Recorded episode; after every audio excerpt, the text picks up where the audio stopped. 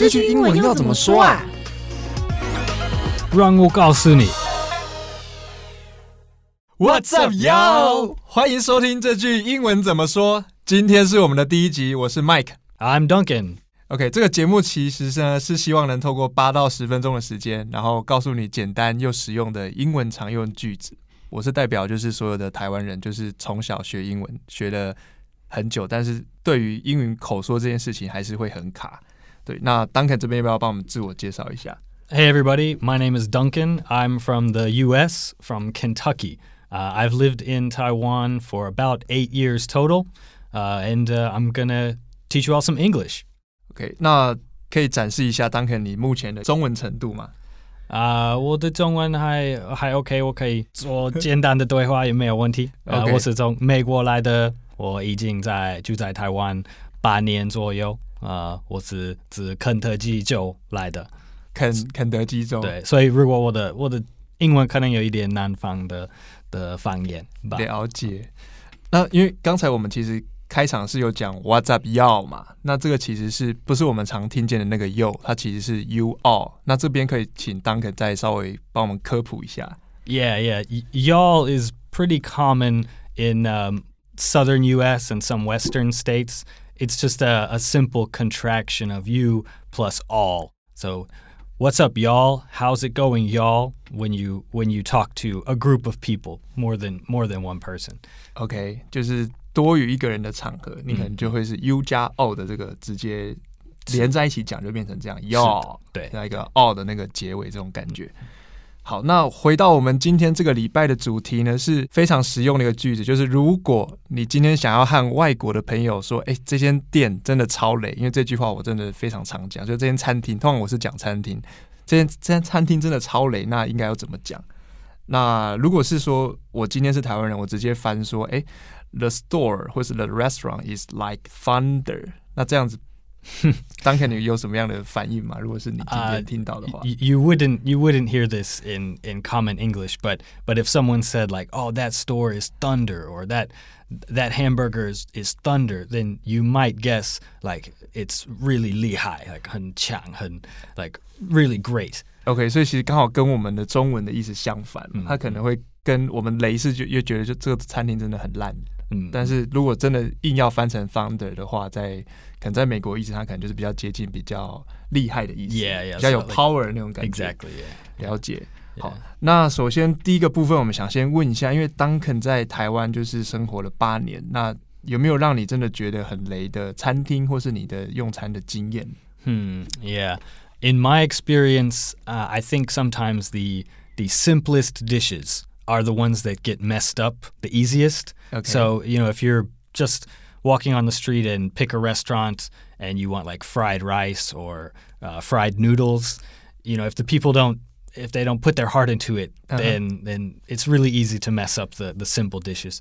了解。那我我大概讲一下，就是 Duncan 的意思，他其实就是他觉得，其实越简单的料理，比如说像我们的炒饭啊、炒面，你要做的好吃，其实是比较难的。 但就以 Duncan 的经验来讲，就是呃，如果是以这种路边摊，他今天走进去，他觉得踩雷的几率是相对来说比较高的。 Hmm, yeah, yeah. 还有还有其他的例子吗？ Um, another common common experience is, you know, if you're using a, a food ordering app like Yeah, okay. Uber Eats Uber or Eats, Food yeah. Panda, and you see that you see a really nice looking photo, and you're like, Yes. oh, this this is exactly what I want to eat right now.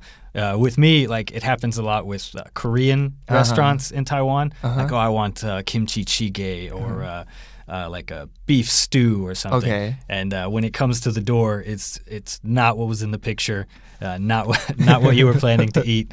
Yeah, yeah.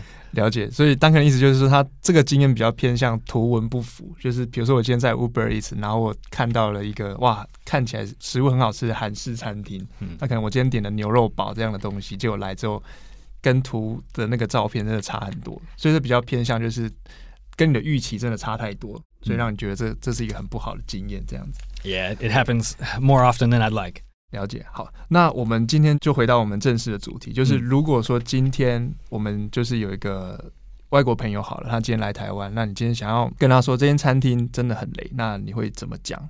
那如果是像我的话，我自己可能可能没没有接触到这么多英文，可能会直接说就是那个餐厅可能 taste like shit，这种很很直接的会会这样子讲。Yeah, yeah, of course there are there are a lot of the 脏话 that that you can use, but but for our audience, we'll just uh, teach the, the the basics and okay. maybe a little bit of slang. Okay. So the probably the most general general word that you can use to talk about the the food, the service, the entire restaurant is just awful Awful, it's just awful. Yeah, yeah. 很 the 简 food- 单的这样 yeah. 子讲， The food tastes awful. The service is awful. 啊哈 Yeah, yeah. 就是可以不是单纯只有指食物，你可以说服务不好，它整个环境 Yeah, 不好都可以用这个字。 Yeah, and then awful can be can be used for anything: music, movies, uh, city travel experience. Anything can be awful. Uh, but then, if you want to take it up a notch and get more into uh, 口语口语表现, 是 uh, we could say that the restaurant is crap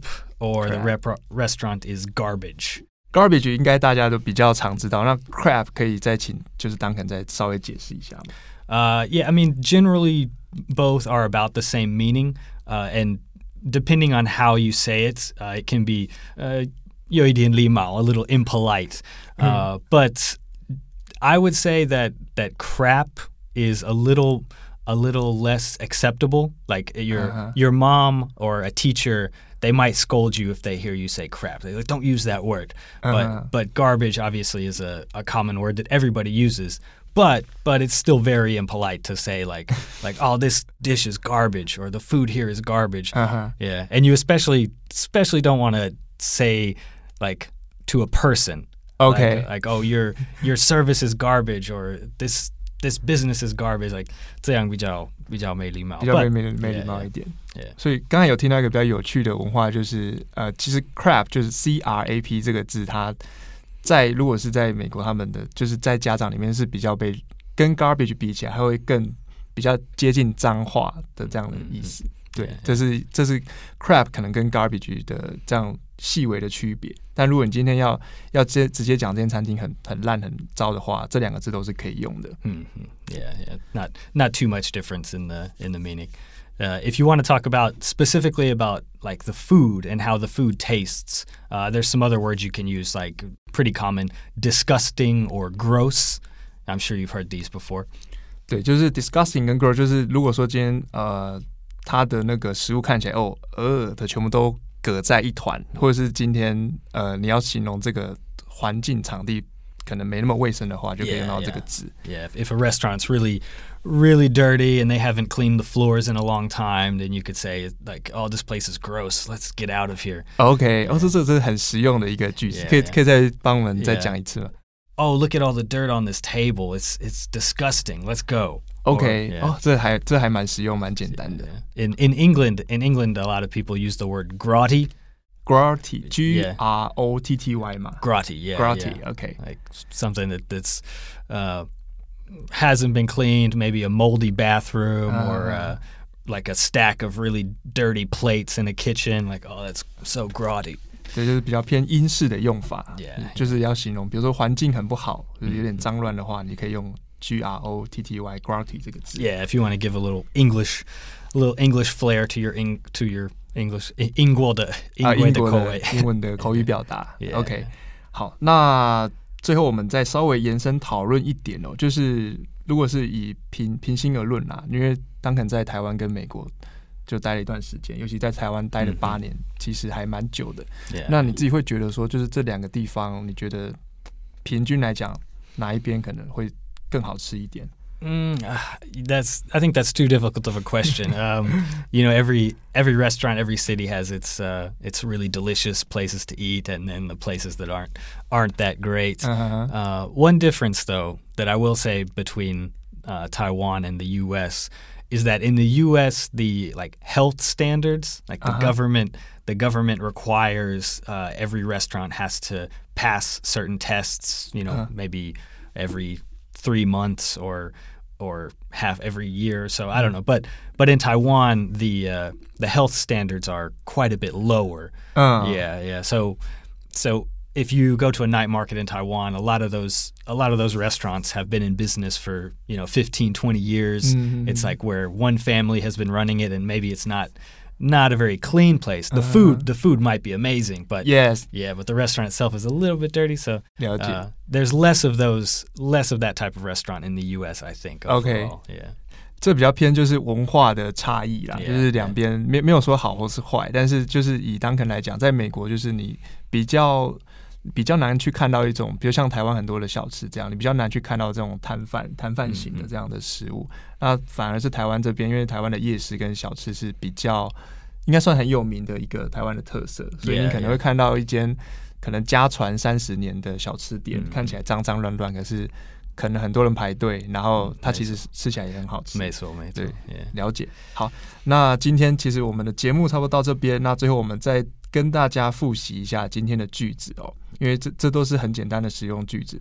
那如果说你今天想要去说今天，哎，今天餐这间餐厅超雷，你可能可能可以说，比如说 it's awful，你可以用这个字，或者是你可以说它是呃 it's garb 什么什么东西，it's garbage，或者是 it's crap，嗯，c r a p。